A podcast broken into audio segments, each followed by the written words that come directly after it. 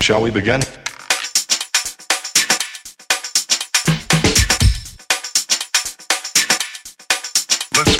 嗨，大家好，欢迎来到叉叉 Y 跟你看电影，让你看电影更跟我是叉叉 Y。我们今天来到一个非常神秘的地方啊，黄昏冰果他们出来露营，然后跑来参一咖。黄昏冰果啊，就是之前我们在一九一七的时候，哦干对两、年前的时间呢、已经两年了，差不多，嗯差不多差不多差不多，差不多，对，差不多两年了。对，我们之前在一九一七的包场，或是在一九一七前后的时候，我们有来找黄昏冰果穿英军的服装嘛。对。然后那时候就是画面最左边的这一位啊，阿杜嘛。阿杜对，阿杜的对服装，他现在是哎、你我之前穿的是，应该你现在身上穿这件。呃对装呃衣服是一样的，然后装备后来我有更新。对我现在应该穿不下，因为我现在胖了。对，其实我现在也有点，看这边应该有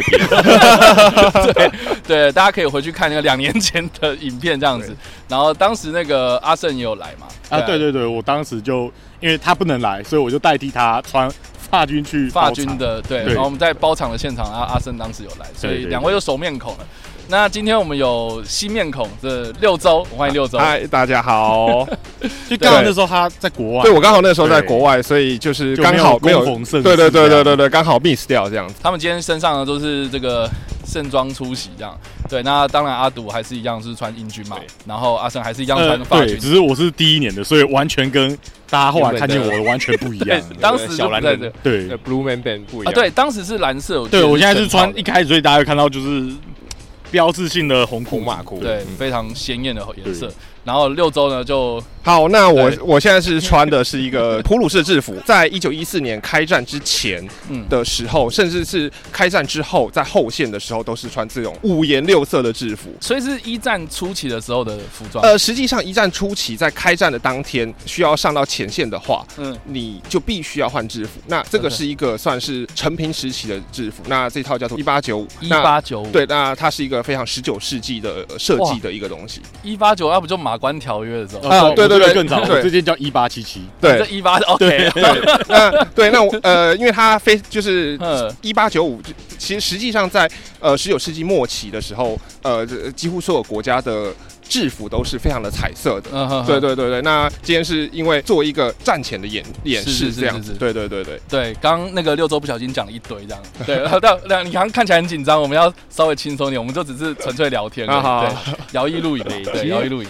因就是大家都还保持欧洲欧陆国家都还保持一种那种十九世纪的遗风，就是很有民各国的民族特色啊是，嗯然后那一种威吓性的色彩。对，所以但是英国已经在穿卡其色了，对，英国就是因为我们接受在现实的毒打，啊对对对对对，从已经已经脱掉大红袍了，对，已经不穿被大真在的南非被对啊荷兰人毒打，所以我们今天现场就是有英军，然后法军跟德军嘛，哎对对是的其实都是早期，我们这时都候是以早期一九一四为主题，就是对开战日为主题。那今天为什么我会特别来呢？很重要的原因是因为就是最近 Netflix 上架了一部我个人非常期待，我相信大家也都非常期待 的一部嗯是片子，的，是的，就是《西线无战事》。那这部片算是改编自一战一个非常经典的文学，然后在一九三零年的时候其实有拍过一次电影。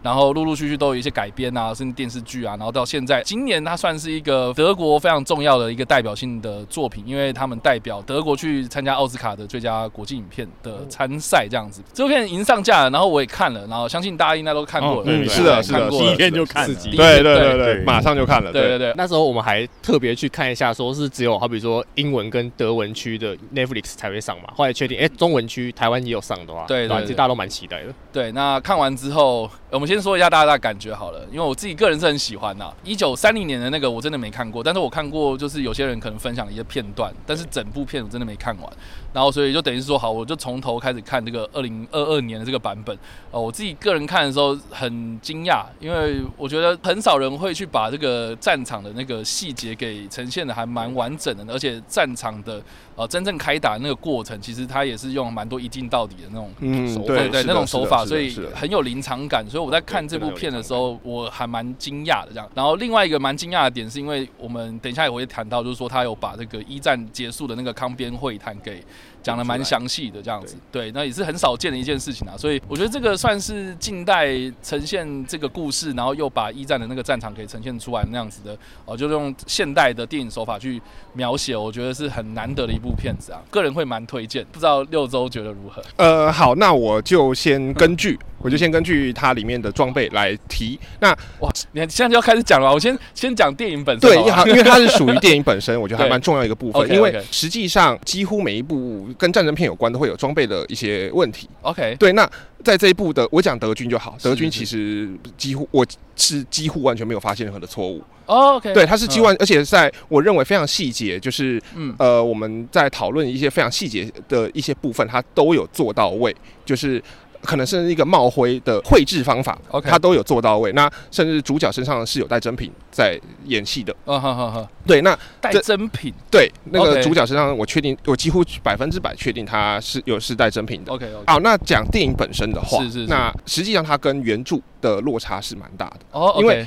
原著的主角们是从一九一四年开战之后，因为他们毕业，然后开开始入伍。那在一九三零年里里面，一开始就有演到他们一开始是穿我这一种颜色 OK，的制服，在新训的时候，嗯然后派发到前线的时候就开始换制服，到是他们是结束为止。这一部的话，它就有一个问题，就是说它从一九一七年开始演，我觉得理由很简单，就是说这是一个非常有标志性的一个特色，然后同时也缩短电影的演出的时长。真实的状况就是它跟当时的德国的一个社会有是有落差的，我嗯，大概这样讲。了解了解，但但电影看完之后感觉是喜欢的吧？呃，对，因为其实我觉得它是用非常现代的方式去诠释这一部片。嗯那嗯它的确是非常，就是看头是非常足够的。 OK，对了解对对，好，那六周的部分，那阿胜呢？哦，我一直以来都是原著跟一九三零年版的忠实支持者。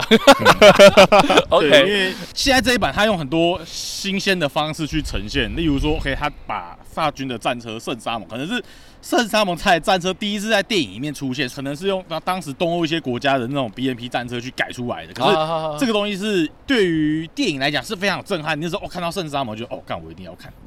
嘿光法军的这个战车出来。呃，我就觉得 OK，因为毕竟我是玩法，就会觉得哦，好兴奋，我 OK 你把我的梗用完了， 因 为现在世界上剩一剩只剩一台能跑了，在 OK 在法国，嗯哼，所以他每年他们活动都会开出来说，哇，一次来一个三四台，你都看，哦，真的是很震撼。对对对对，然后再来就是，当然呢、我觉得如果今天他比较嗯《西线无战事》，我会觉得它是一个好电嗯影，因为它有些场景的处理方式，我自己本身并不是这么喜欢。 OK，嗯好，哦嗯哦那可以讲吗？因为我怕会不会有好，我们人等一下没再，看我过我们的详细的再讲。对，OK，好等一下那再详细讲。我今天就先打到这边，那就交给下一位。对啊，那阿独 呢？其实我刚刚也想看到圣沙蒙我就高潮了，但但这看部预预片告告片片里，就是它 OK 预告片跟实际电影来讲，它预告片当然要吸引现代的人去看这种战争片嘛，是毕竟它的小说是讲反战为主的，所以它还是它预告片剪比较多战斗嘛，或者说圣沙蒙跟喷火喷火枪的部分。那其实比较特别的是，我完全没有想到他会讲抗边会谈的事情，哦，对，就是最后嗯，对，的确，对，他们在火车里面，然后好像在萨尔记的似的讨论什么时候要大家不要再打架了。嗯，对，所以其实这还蛮特别的，因为是第一次有电影会讲到抗辩会谈的事情。是是对是，对，而且抗辩会谈其实蛮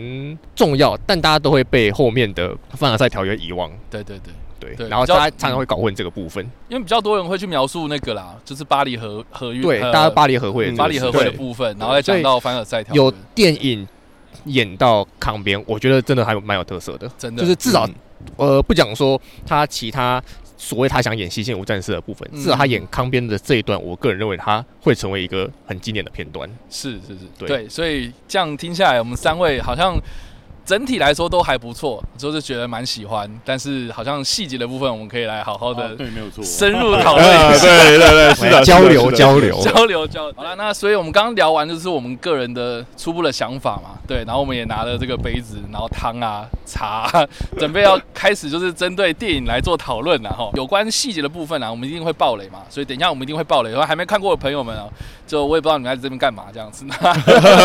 养成一个好习惯，对不怕爆。对对对，请你们斟酌了哈。刚刚有提到嘛，就是说这部片它是改编自一战非常非常著名的一个文学，就是《西线无战事》本身。刚刚那个六周有讲到，就是说改的非常非常多，而且这个一九三零年代的那一部片子，它也是跟这部片有非常非常大的一个出入哦。主要是因为剧情的方面嘛，因为同样都是这个主角叫保罗，然后他在学校里面哦受到感召，然后很热血的入伍啊、哦，大致上那个脉络是对的。可是就年份来说的话，我们现在看到这个新版的二零二二年的这个版本本它是从一九一七年开始讲。 对，是的，对的。那原著的话，它其实是从一九一四嘛，就开打的时候对就对开始聊，所以它其实是很完整的记录了整个一战四年的过程，这样。对，这个是最最最最大的一个差别了。那这个最大的差别真的有影响到很多吗？你们觉得？就是这部片，呃，我先拿好了，因为嘿，一四年的情况跟一七年的情况其实已经有所落差，因为在原著里面有讲嘛，一开始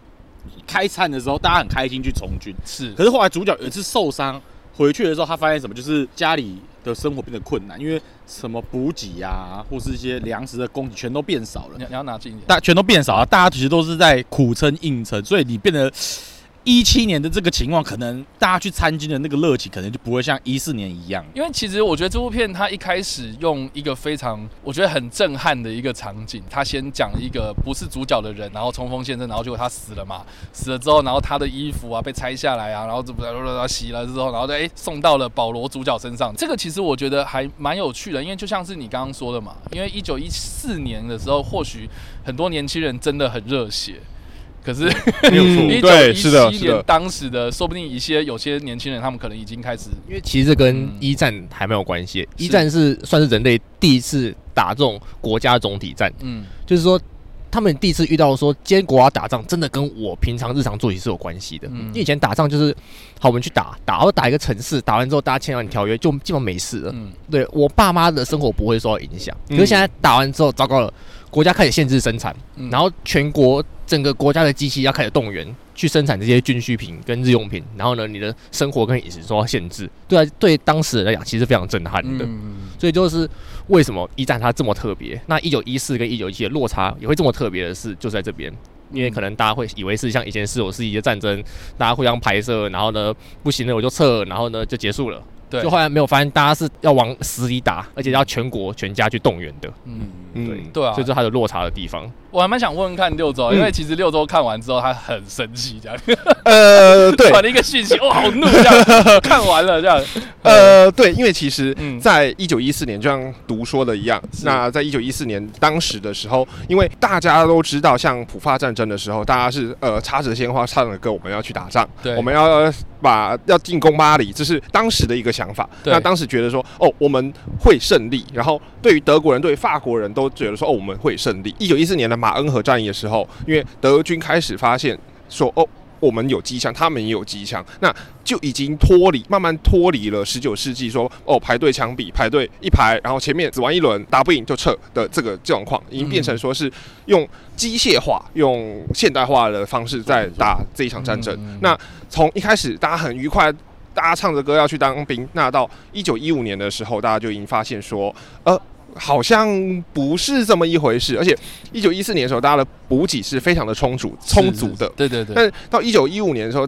德以德国而言，就发现说，诶，哎有些肉食类可能会降低，然后嗯面包可能会掺杂一些奇怪的东西，例如马铃薯粉、树薯粉，甚至可能会你会吃到树皮等等。哦，就不是纯的面粉了，对你已经哦哦哦有点奇怪，东西已经越来越奇怪。然后到一九一六年的时候，你东你一九一六年因为打了数场战役，那对德国又是一个缺乏资源的国家，所以嗯德军的伙食直接被砍一半。那到一九一七年的时候，你可能已经没有肉片，已嗯经不知道肉是什么味道我了。靠，对，所以这个是一九一七跟一九一四的一个很巨大的落差。对对对对，对对对对因为听说最后面都是吃大头菜嘛，嗯对啊对吧？对对 对对，是的，是的。所以这个也是为什么电影在中间的时候他们要去偷那只鹅嘛，好久没吃到肉那种感觉，对，是这确的，实是的，是的，，对，大家冲进法军战壕之后，第一件事看到厨房狂嗑，对看到对香这肠是狂对吃， 对，对吃爆。对， 对啊，因所为以相对协约国这边的物资是比德军充分非常多啊。嗯，都跟德国这个国家它本身的位置，还有海上封锁，还有殖民地之类的是有对啊，关因系为的。像嗯英国跟法国，他们很多东西都可以从殖民地送过来嘛。嗯嗯对啊，就德国就德国就没有英国、法国这个殖民地的优势。嗯因为它其又实被海上封对实际锁。上，德国他们很多东西是相对落后的。我讲很实在话，就是它是一个相对非常的落后的东西，因为它没有这些殖民地的 bonus，没有殖民地的资源，就会出现说，哦，我们可能英军发行有些高科技的东西，例如像英军的帆布装帆备啊布类制制品。哦可是德军一直到战争结束为止，都还是以皮革制品为主。嗯所以就是它的工业等级会相对比较低。对对，嗯所以德国是呃工业个这个等级相对差的一个情形下，德国会拿到的东西也会更差。嗯哼那甚至在大概一九一五年就已经出现说，有人拿到一些应该原本应该是皮革，但是实际上却是纸做的东西。 OK，对对对对对，这是一个非常特别的现象。对啊，你看那个英军都直接拿那个茶壶起来喝的这 样。因为我还想喝更多。其实德军的轻工业并没有想大家想象中像重工业一样这么发达，我真的很好奇耶、就是为什么一战他这样子，然后就二战还来搞这一招？因为看他就是你看双面受敌这样子，然后还向全世界宣战这样。第一个还德国的地缘的关系啊嗯，它地缘的关系是没办法避免旁边两个敌人，所以早期的德国一直都可能跟俄罗斯的关系是很好的。俄罗斯的嗯皇室有很多有有德国的血统，这可能大家都知道，是是是是对，是甚至有德国的嫁过去的公主之后变成他们的沙皇，对就对叶卡卡塔捷大琳帝娜对对对对对， 所以他一直的政策就是不希望跟俄罗斯交恶。可是到了后来威廉二世上来之后，他想要称霸，他有一个称霸的这种梦想在，所以他就断然的 Germany 就是 great 拒绝 again 之前的这种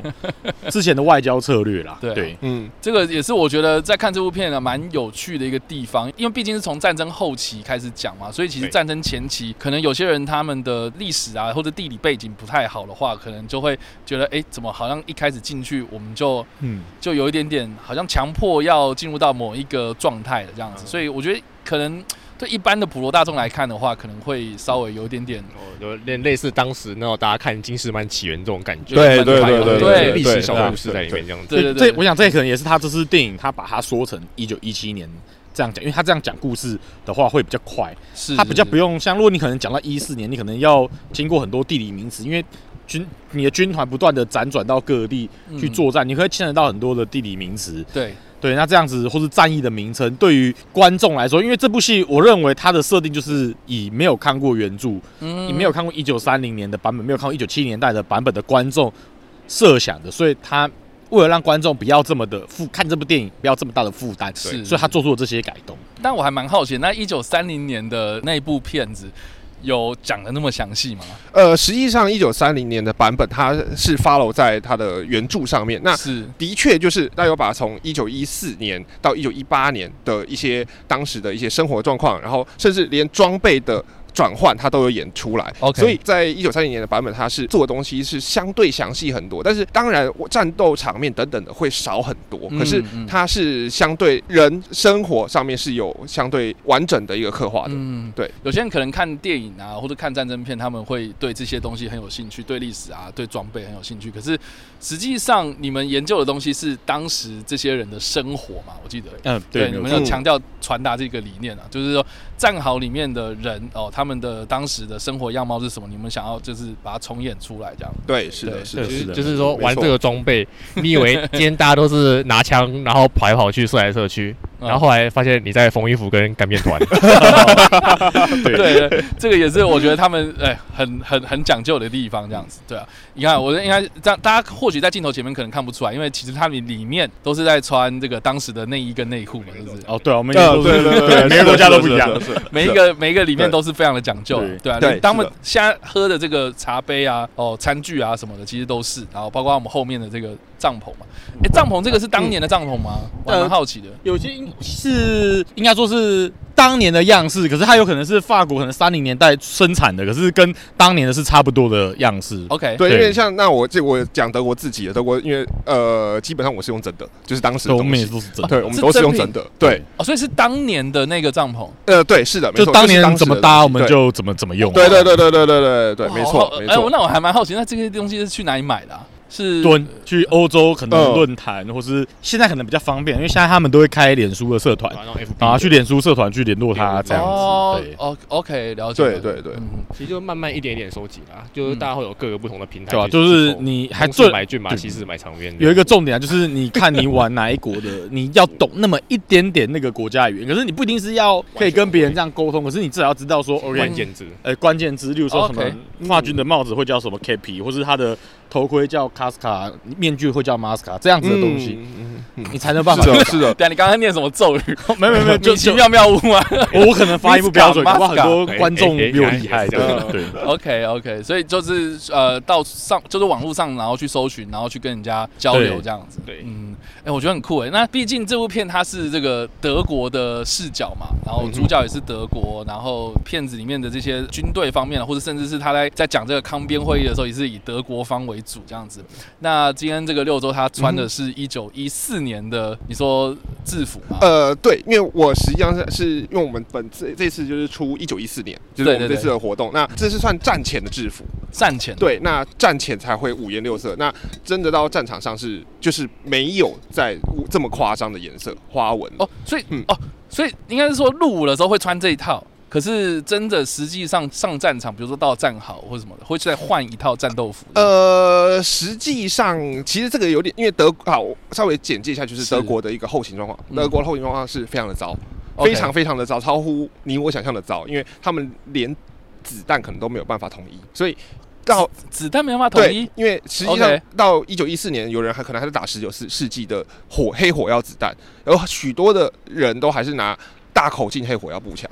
但是德国的国家的制度是有一点对啊关系的对， OK 这是他们制度的问题。回来讲我身上这一个的话，嗯这个的话就是我们认识像电影里面的这些。呃，制服嗯都是要、哦，我们要派发前线了，官方才会发东西给你。在很多后线的人，甚至连威廉都是穿着彩色的制服，嗯因为嗯他们并没有取消这种制服，这种 OK 制服是依旧是存在的。在战前的时候，在一九一四年，实际上在开战八月开战之前，嗯所有人都是穿这样子。 ，OK，八月开战，当时才大家换发制服下去说大家赶快换换制服，不要再穿彩色的了。就是我们才会想到，哦，我们那个灰色的制服是哦好好好到一九一四年的八月才出现在第一线。 ，OK，所以所以对你现在身上穿的这个，在一二零二二年的这个版本是没有出现过的吧？呃，对，刚好是没有出现过的。对，因为因为对，我没有印象中有这么呃，对对对 对，因为它已经是从一七就一七年开始，对对对对就是是是相对而言，三零年版的它就很新、很很仔细，就是新训的时候就是这一套，当他们新训结束的时候，他们就会换的。所以所下以一一九三套零年代的那个版本的电影，它是一开始是穿这样，对对 一开始进去还有所有人都是这样子新。兵训练的对部对分，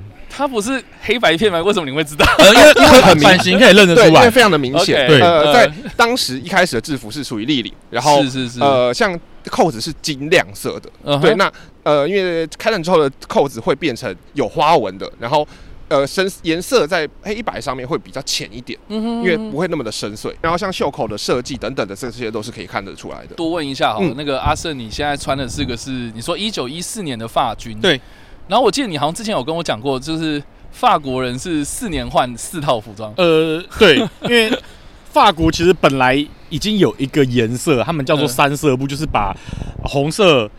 蓝色跟白色混合起来的颜色的布料。他们本来已经决定要换这个东西了，可是他们的一些高层认为说，我想保留红裤子，因为他觉得说红裤子是我们第三共和国的一个象征。嗯 OK，结果到后来不断的这个这个扯皮之下呢，他们最后还是决定换了。呃可是后来发生一件事情非常有趣，就是做红裤子的，就刚刚我们讲的那个三色布需要红色的染料，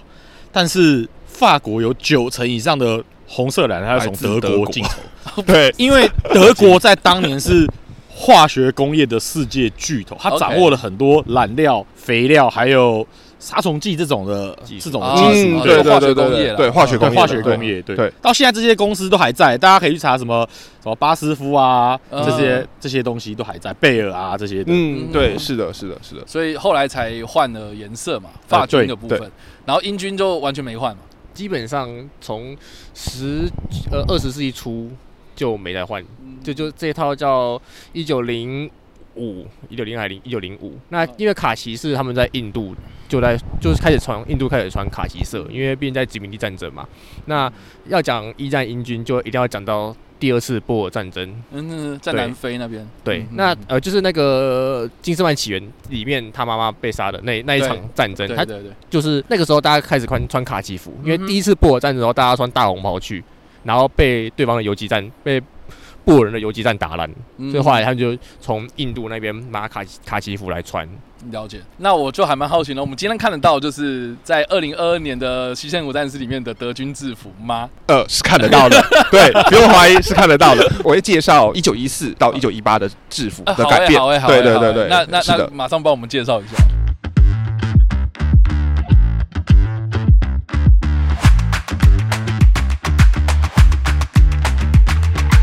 好了，我们换一个场景，然后我们现在来介绍的是这个德军的制服，然后旁边两位就是来的两个模特儿这样。非常的帅 气，对，然后中间这个我就觉得你是那个刚从四行仓库出来这 样，对啊，很像国军当时早期那个德式军军团，呃，嗯实际上是有蛮大的不同，但是概念上是差不多。这一个就是电影里面唯一的落差是什么？嗯不同的团。电影里面主角是第七十八步兵团，那嗯它是属于汉诺威那边的一个步兵团。可是 OK 我这个，因为我这个团的话是在现在的。呃，科隆那边的团，哦那，OK，唯一的落差就是这个。那所有的装备跟电影里面是一模一样的。那钢盔的话，就是嗯带我们这个叫一九一六的钢盔。哦好那它是根据他们既有的一些东西，然后来构想出来的。因为实际上在一九一五年，法军就引发了钢盔，那德军到一九一六年才意识到说，我们好像阵亡率、死亡率有点太高，他们才换了这种新型的钢盔。哎，所以所以嗯所以之前没有钢盔吗呃，之前的话嗯可以看到，嗯他们是戴尖顶盔。那？OK，哦尖顶盔它的材质是皮革，它并没有任何的实际上的防御作用，哦它真的哦，对它是完全的皮革。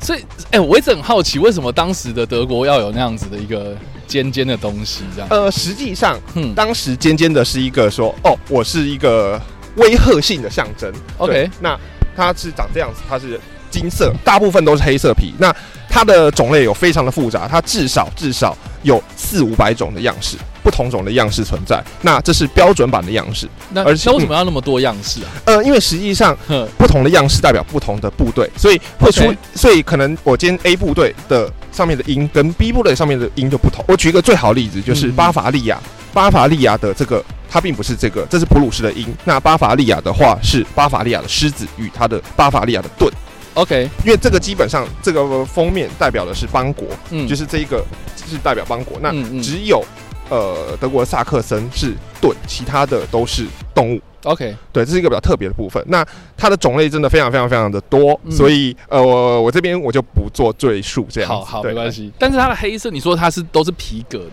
呃，八成的部队都是皮革的。 ，OK，我说为什么说八成，是因为会有一成是金属的，是一些嗯嗯特殊部队，像骑兵，嗯哼然后像呃胸甲骑兵嗯重嗯单位， ，OK，那还有一些部队是不是戴尖顶盔的？哼那也有戴其他种类的帽子。那，OK，对对对，所以那个就我今因为今天就没有带出来这样子。嗯那呃，基本上大部分都是以尖顶盔为主。我了解。对那它现在就是把这个布遮起来，就是怕会有反光这样子嘛？对，因为嗯其实德国在过去的演习中，其实从英国的人那边学到的就是我们可能要用低适度的制服，嗯哼，，对，所以才会出现这一种就是我们认识认知上的德国的制服。呃，草绿色的这样，呃，实际上它比较，它是这这么形容好难形我容。不知道怎么解释，它是一个原野 色、原野灰。那它的种类有非常的多种，然后从而且甚至呃面料都有可能会有不同。嗯哼，对，嗯哼那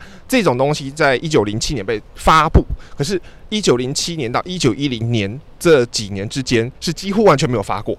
几乎没有人拿到过。但是有这套的制服，对，所以 OK，嗯这套制服的话，它的正式名字叫做一九零七，可是，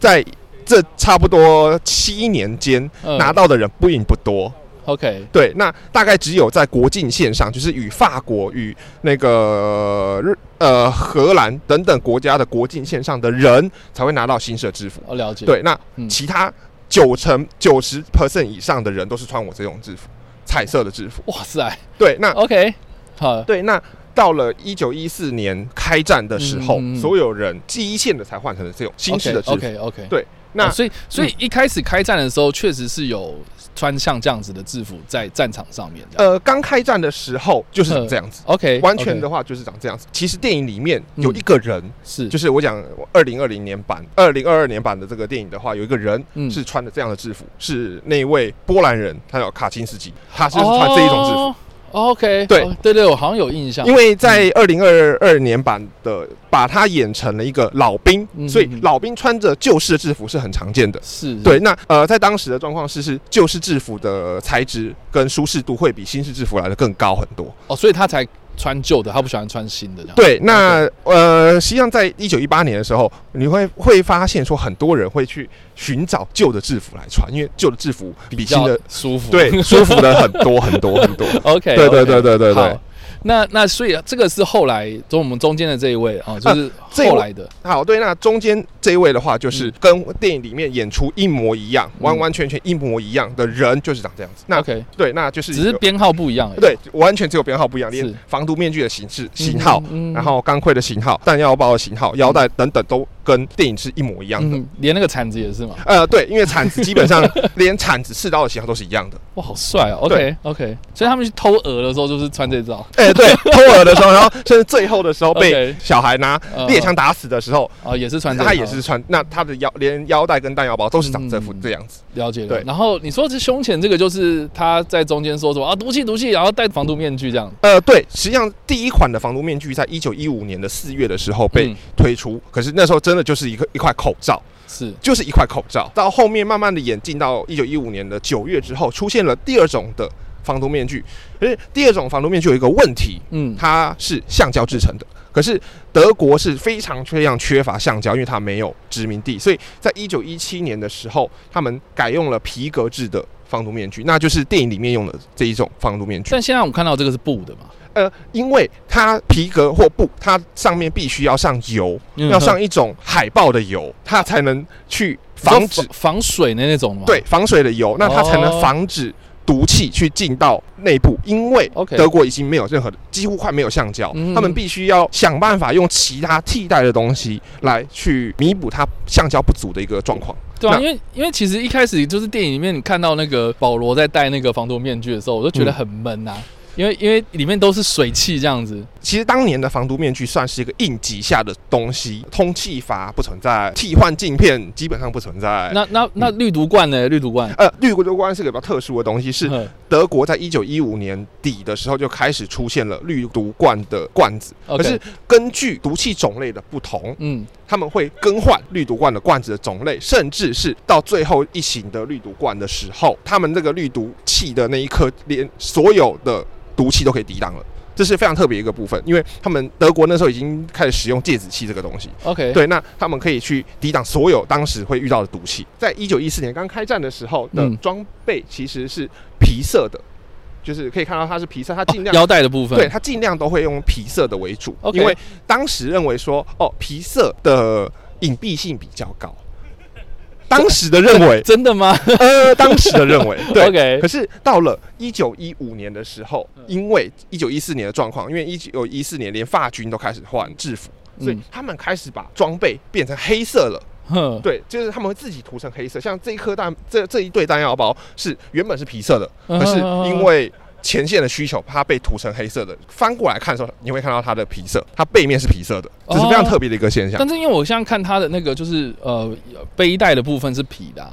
就不就不是黑的了。呃，你说这种背带的，呃，我是说这个腰带的部分啊，因为它这个都是皮。这个的话，它是对帆，它是一种棉布帆布所制成的。我是说，是所有的皮革制的东西都会哦从皮色的变成黑色的。哦，对了对解嗯对，了只是解因为啊，电影里面其实他们所有人都是用后期的一个样式，是因为是是是德国那个时候就是开始意识到要更强的隐蔽性，他们才做了这些措施。黑的。对，OK。那背包的部分呢？背包的部分就因是为我觉得一开始开战那个背包很很像什么什么星际大战的楚巴卡之类的，呃，因为刚开始的时候的背包是嗯马毛兽，皮嘛。对，那它实际上会包着一层那个帐篷布与大衣。可是因为我想让大家看到就是它背里后面的一内个状部的况。样子。对 OK，，内部的话会长这样子。那哦，实际上，这个这种背包里面会放了你个人的军证、嗯军人证也会放钱、放烟草、放食物、放鞋子，还有你的像我常常戴你这种帽子，嗯哼这种属于它的便帽等等等等的都会往后面放，所以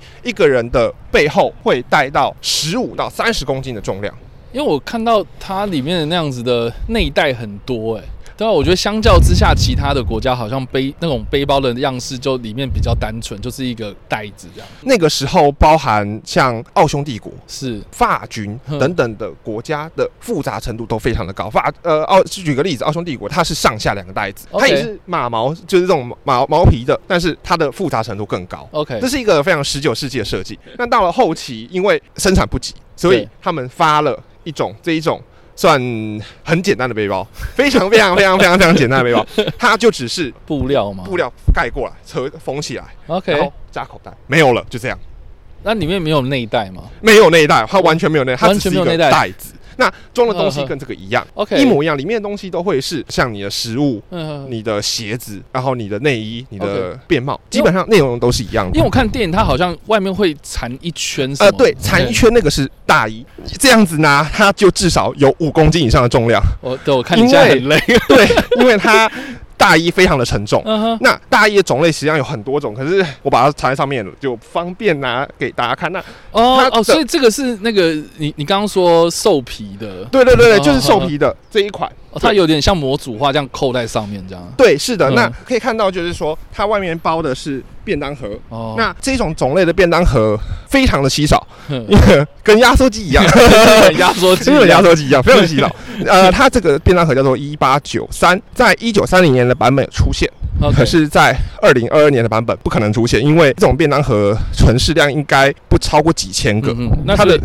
种类是非常的少 的。你要不要放在地上？好，我放着好了， 它真的有点重。 超重。对所以电影里面看到的就是保罗他上战场第一次进战壕，嗯，所以他就是背这种背包，但是他外面也是在缠一圈他的外套这样。对，哼，规定上就是这样这样打包起来。哦，一那定要这样。对，那哼，里面那一层的话是它的大衣，外面那一层的话是它的那个帐篷布，这是规定的使用方式，就是长这个这样子。 OK OK，那保就像呃保罗进到战壕的时候，就是他们背的东西就是长这样，非常的重。那他们没有便当盒吗？ 有便当盒，可是它的便当盒是类似这种样式的，嗯，对，是类似这种鱼样式。那跟我们熟悉的德军的便当盒是长得一样的， OK，对。那基本上他们装配起来就会长这样子。好好，对，那所以他们保罗的便当盒到时候应该是放在哪里呢？如果我到进到进到战壕里面的时候，我把所有的装备卸下来，然后我就会开始把里面的东西拿出来， OK，拿出来吃，拿出来享用，拿出来怎 么样？嗯不管，anyway，嗯然后它的便当盒的话，就会拿去装它的食物，嗯哼，所以便当盒在战壕里面的时候是乱放的。哦，那对，那 OK 再补充一个特殊的点，就是嗯实际上真的要出去冲锋，上刺刀冲锋的时候是不带后背包的，因为后背包非常的重，非 OK，常非常的重。因为就像我刚这样拿，我里面是没有放东西的，我都已经觉得它好重。对啊，我不会穿这样子去冲锋啊。对对对对对对， OK，所以嗯所以穿成完整装备冲锋的几率是不高的。 OK，对对对，但会不会出现，其实还是会有出现，但是几率真的不太高。就看那个人他想不想带吧。呃， 第一个是看想不想带，然后嗯第二个就是看我现在这个战线是怎么运作的，因为嗯这种后背包是里面是放了你的家当、是啊你的文件、你的纸张、你的所有的东西啊钱，对你所有的东西都在里面。那如果我今天是推进的时候，就会背这种后背包。哦，可是哦，如果我今天打防御，或者是我今天只是要去骚扰敌方的时候，就不会带后背包。哦好好，对对对，这是一个特 殊的点。蛮多人有在意的一点是，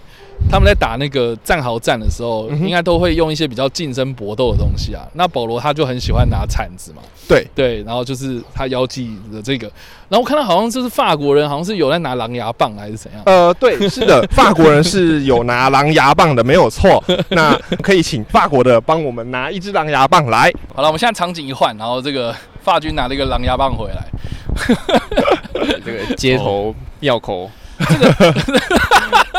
不求人。好，这对这个就是当时电影里面看到的类似款对式嘛。对对对嗯，嗯嗯对。那那除就了除了这个东西之外，是不是还有很多很恐怖的东西？对，这只是一个最初阶的，那比较经那典这的个东形象西就是可以发挥各种天马行空的想象。嗯可能你是什么职位，就会做出什么东西 来。因为有人是修车工人，他就会可能拿这支棒子上面插一支扳手之类扳的，手齿轮，哦啊，对对对对对，是齿轮， 对嗯，或是有人比较特别，是有人前面会装一根那个古秀的那个弹簧，前面再装个钉头，他就可以是哦，去刺人是哦它用那个挥弹的力时候它会有弹性，那你如果说哦我流星锤，用呃流星，锤，那你就会很难靠近我。哦，对对对对哎对。很被酷被打哎的，时候会有一种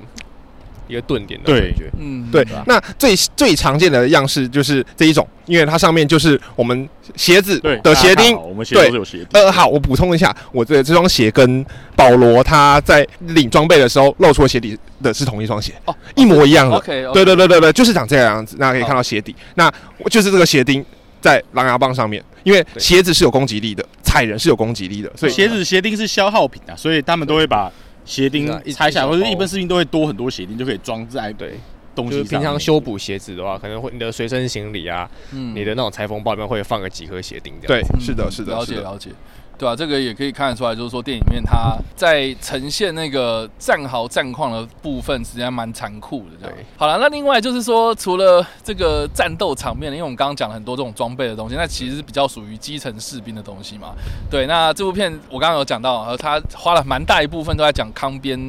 会谈的部分。对，就在后面的嗯几个镜头嘛。这个真的是还蛮让我意外，因为因为你说呃原著没有这个桥段嘛，对原著一是九对原著三没零有没有没有，对，对都是没有因的，为对，，嗯二零二二这部片子，它还有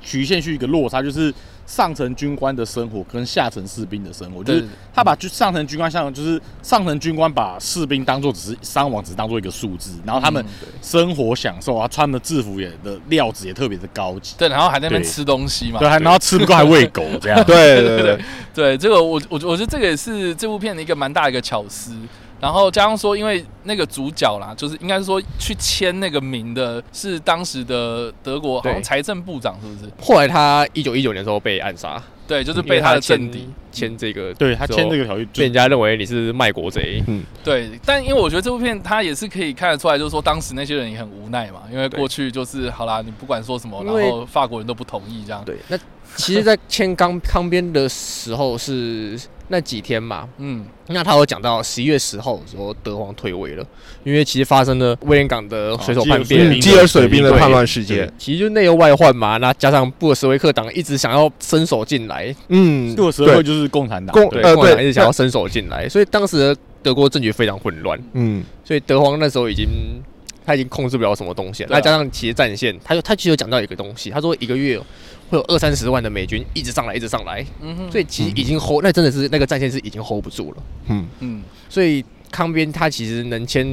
越快，那就是大家越早越少死人，就是这样子。就越早回家嘛。对啊对对，因为其实我另外就是呃 H N N 的系列里面，就是电影跟历史的这个系列里面，其实有讲到康边会议哦，大家可以去听那一集。对，嗯那里面我们有讲到很多，就是呃当时的法国的伏羲元帅非常的傲慢对这样子。对，当时就是用了一句非常非常著名的一句话嘛，就是当年俾斯麦对法国人说的，就这就是战战争争嗯，对战这争就就是战争啊这对，样子。对，对我觉得这部片里面他虽然没有讲那句话，可是类似的东西嘛，他有讲说什么、哦，那是你们战败国要去担忧的事情，不是我们战胜国应该要去对没有错烦恼的嗯对这样对对对对所以我对觉得他这个态度，我觉得是有演出来，然后而且签的那个当下，其实大家都很啊无奈啊，我就只能这样子。那我觉得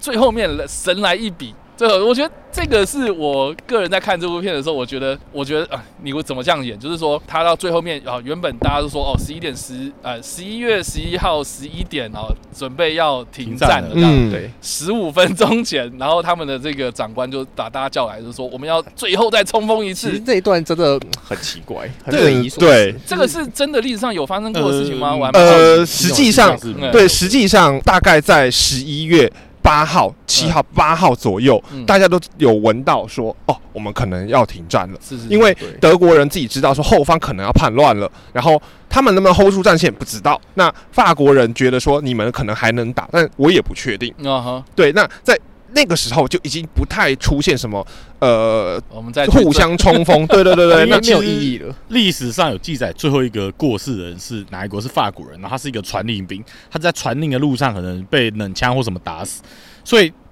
有一个这样的神，我们可以知道说，其实当天最后一天其实是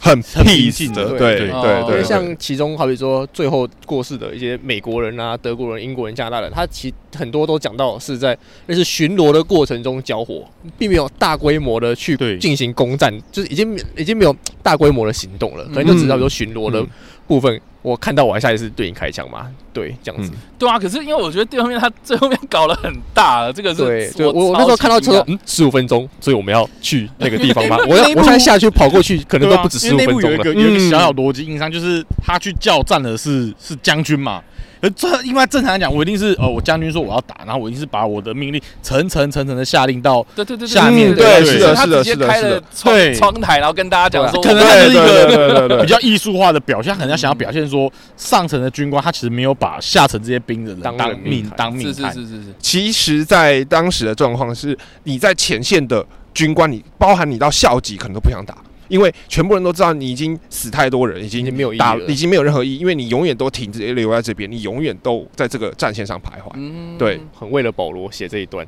嗯就，是剧情要你死，你还是去死吧。原著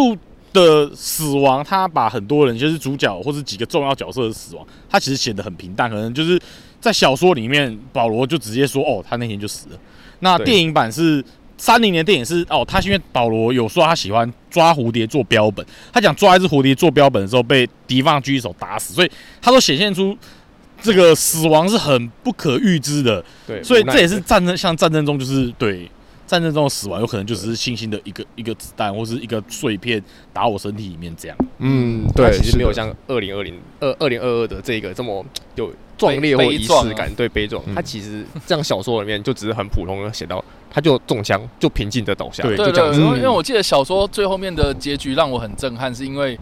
就哎干妈的就死了、欸就他四他反正年反正欸他就死掉了，就撑了四年，好不容易要回家，然后对，结因为果已经就十月了，就嗯，对就对就哦天哪，我就觉得就就很无奈啦，嗯对啊吧、那可是对这部片里面就是有把稍微就是保罗弄得有点像英雄人物一样这样子。对对，是的，对是的，是的，对，那哎、诶我还蛮好奇，因为我们刚刚有讲到嘛，说他最后面十五分钟，然后要就会冲一次。那大概一次的冲锋在一战里面，大概会一次就是完整的一个战斗，大概会花多久时间？时间其实比较难讲，因为说它的流程是。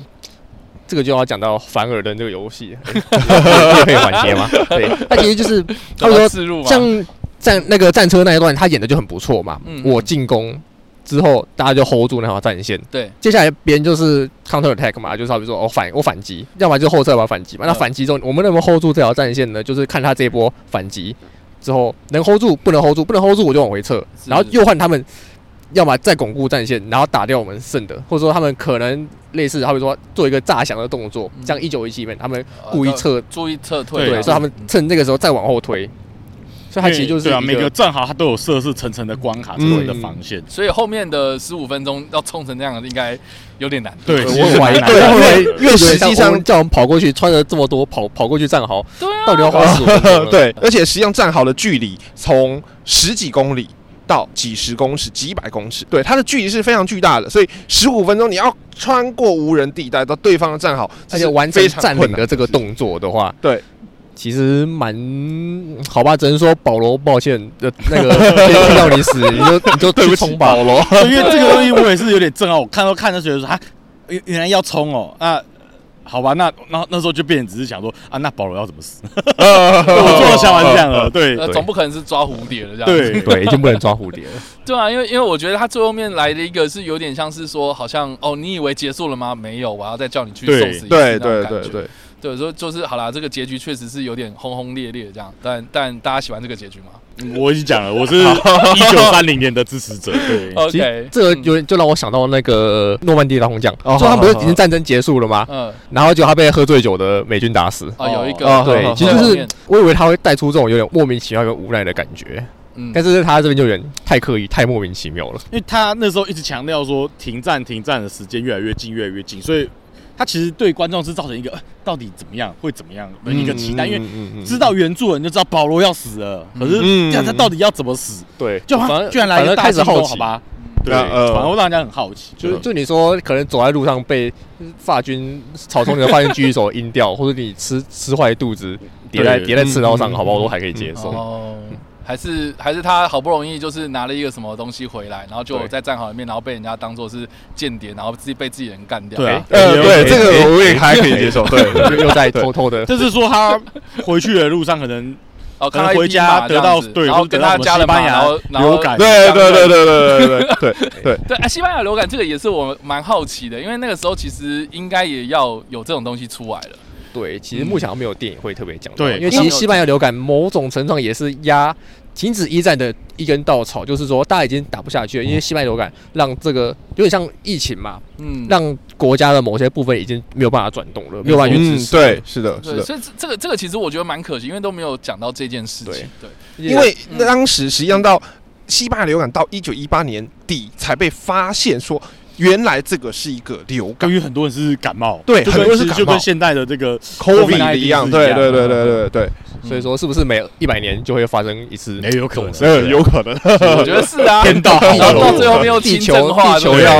对对对对对地对球对的对一个自叫进机制自我吧禁止自我进化自我所进示化对对对那对，再来就是西班牙流感还有一个点，就是嗯，当时中国的华工团到哦对有过了去前线之后，大部分的死因都是流感。嗯嗯，对对，嗯那那会有很多人就是拿，比如说叉子，然后插自己，把它插死。然后那个倒是没有，那是他电那影个里面那个我觉得增加蛮的有点桥扯段。对对对对，因那为个那个就对记得没错的话，这一个人原著里面应该是截肢了，没有错。最后他跟全部就是就只有他回去，全部人都死掉，就只有因为这个人很幸运他截肢，没有事。因为他节制，所以他没对事都。回对，去了。嗯，对但是他也截肢啦。对对，可是嗯你总比失去生命好，因为你还是可以装什么义肢或什么，你还你的你还是有办法享受你的生命啊。对对对，嗯我懂我懂。哎对不要讲三零那大萧条，然后接现下在来准备打后二战面也不太好， 因为其实他讲到大萧条这个东西，就是其实雷马克他其实大家可能都不知道，就是《西镇无战事》其实他有一个续作，嗯，他就是讲说，呃，在所谓大萧条时间这段时间，这些人怎么生活？因为这些人被当时称他们叫做迷失的一代嘛。打完一战，这些人心灵受创受创，加上遇到生活的各种不如意，然后后他来们经济状况又很对差，对这样对子对对对，是的，是的，对吧？所以这这这个这个就是我觉得啦哈，就是历史的重要性啊。为什么大家好像都没有在读这一段呢？我觉得很可惜，因为很多东西可以对照。这就是我觉得我们在回顾历史的时候，其实我们多多少少可以看到，比如说一九零零年进入到二十世纪之后，到现在我们我们啦哈，现在看到要进入二十一世纪，然后很多东西很类似，比如说国与国之间的关系啊，然后你看又 COVID，然后又嗯，对。只是我们现在没有太太迷啊了。对，我应该说我们现在没有去打一个这么大规模的战，是因为我们大概也都知道说我们不想要类似的事情发生。可嗯是有很多类似的事情，就是好像在酝酿当中。啊对，对吧对对那，次真的打怕，我们可能很难想象，就是说，呃，我们在台湾可能没办法想象，你可能到国外，因为我曾经说我 PO 过我的照片，然后有一嗯位法国在台湾教法文，在台湾已经十八年的一个老师说， OK 哦，他的什么外公哦，就是穿穿这过这一套一吗套这样子， ？OK，嗯就我之前蓝色的那一套，可是呃我们可能没办法，就是去体谅说，哦，干，我们几乎所有人的上一辈或上上辈都全部经历过战争，嗯嗯，对对，是的，是的，是的，所以啦，啊、其实我们今天聊了很多，就是有关电影的部分嘛。然后我们刚刚有提到那个康边的的事情，我觉得好像有还蛮多人会跟后来的巴黎的东西，对，其实这啊边就要特别再讲一下， 就是像之前我们粉丝专业有介绍飞机的那一篇文章嘛，讲红男爵开过的几台飞机嗯哦 OK。那其中最后有讲到，就是很多人一直以为说，哦，凡尔赛条约里面有提到这个飞机要被查扣啊，因为它很可怕之类的，或者什么机关枪跟大炮。其实这些是抗边会谈的内容，因为嗯哼抗边会谈有点像是说，好，我们大家不要打架。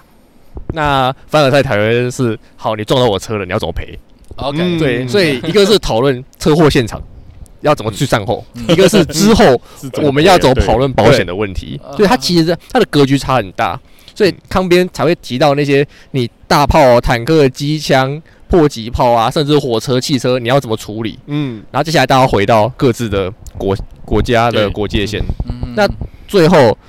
叫你吐钱出来陪我的话，那就是后面巴黎和会，那吵架吵很吵了很久，因为他会议总共开了七七个月到十个月，嗯好哼像开了七个月上下吧。嗯对他其实开了很长的一段时间，一直在讨论对德国的制裁性的罚款，嗯，对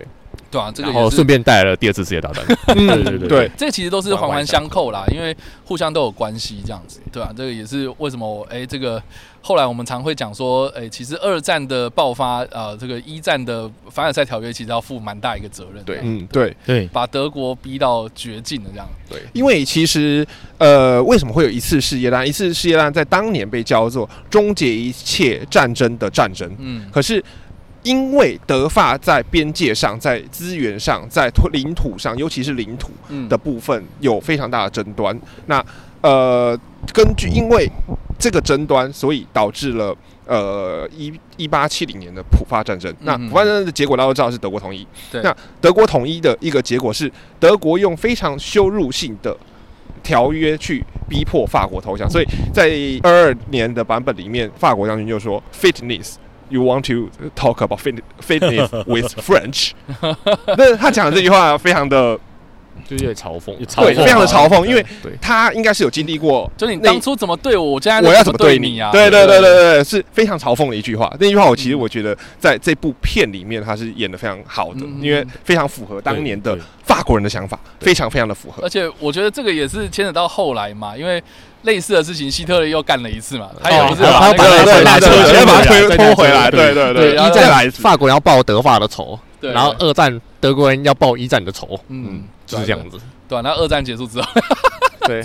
对啊，所以后就面就不敢想了。后后来后来就没有人敢去做这件事情了嘛，对吧、所以其对实对对对，这个这个历历史的重要性啊，哈，这个就是在这边聊的差不多了啦。然后我们好像天空也开始下雨了这对，样，其实现在在下雨，对，开始又下雨，飘一下雨啦，对对，啊对对对对，飘了对雨，暂时一下，等对一。下会不会像那个，哎，这边要捞水这样？我们要我拿不要那哦，个我我要我要我要不要不要不要我们的怀抱了。感谢今天那个黄昏冰果，然后跟我们介绍那么多，然后也聊了很多，就是《西线无战事》这部片。那真的啊，我们这样聊来聊，虽然有一些些就是好像可以改进的地方，可是整部片，我觉得它传达的理念啦，哦，反战的啦，或是呃，它在残呃呈现这个战争的残酷的这方面，我觉得其实嗯，对，都是对值得对推对荐是的的，。对就是 还有就是脏啦，对呈现战壕的脏，脏真的是非常对重要重要的一个画龙哦点睛的一个效果。因为当时的人是非常非常的脏，是 脏到就是你在泥巴里打滚一次、两次、三次，还干了又干了又湿嗯对因湿为了又干，下战壕的第一件事，大家会干嘛？嗯洗澡。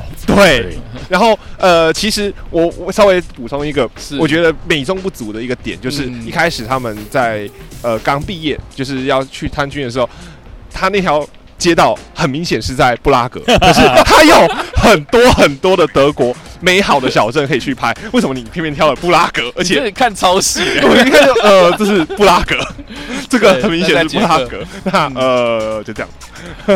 对啊，就像有有一些这种细节，其实其实是我们大家可以来讨论的，当然就会鸡蛋里挑骨头这样。对，嗯但是整部对片我们都还蛮推荐的，就是大家真的赶快当当当，找对时说间，哎如果可以趁这个机会，然后是你有兴趣去看一九三年的版本跟小说，嗯，对再不错再的互相比较一下，然后然后看完之后，如果还想知道更深入的，啊，就可以来我们的对对对，来我们看粉看砖，对对对对，这个大家可以对是的在脸书上搜寻“黄文冰果”，就可以搜寻到他们，哎对对是的对是的欢迎大家可以看大一下家屏幕下方的连嗯接，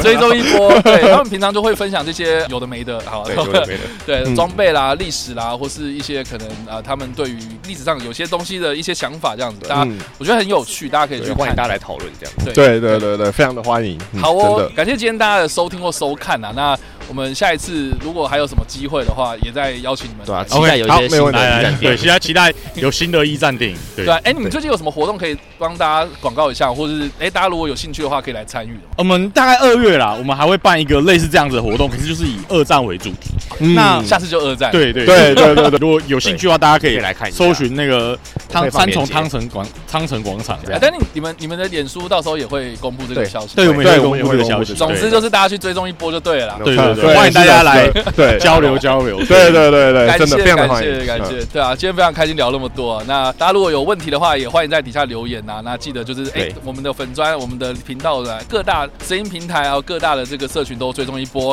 啊，才不会错过我们的更新啊。那我们下一次再见啦、啊拜拜，拜拜。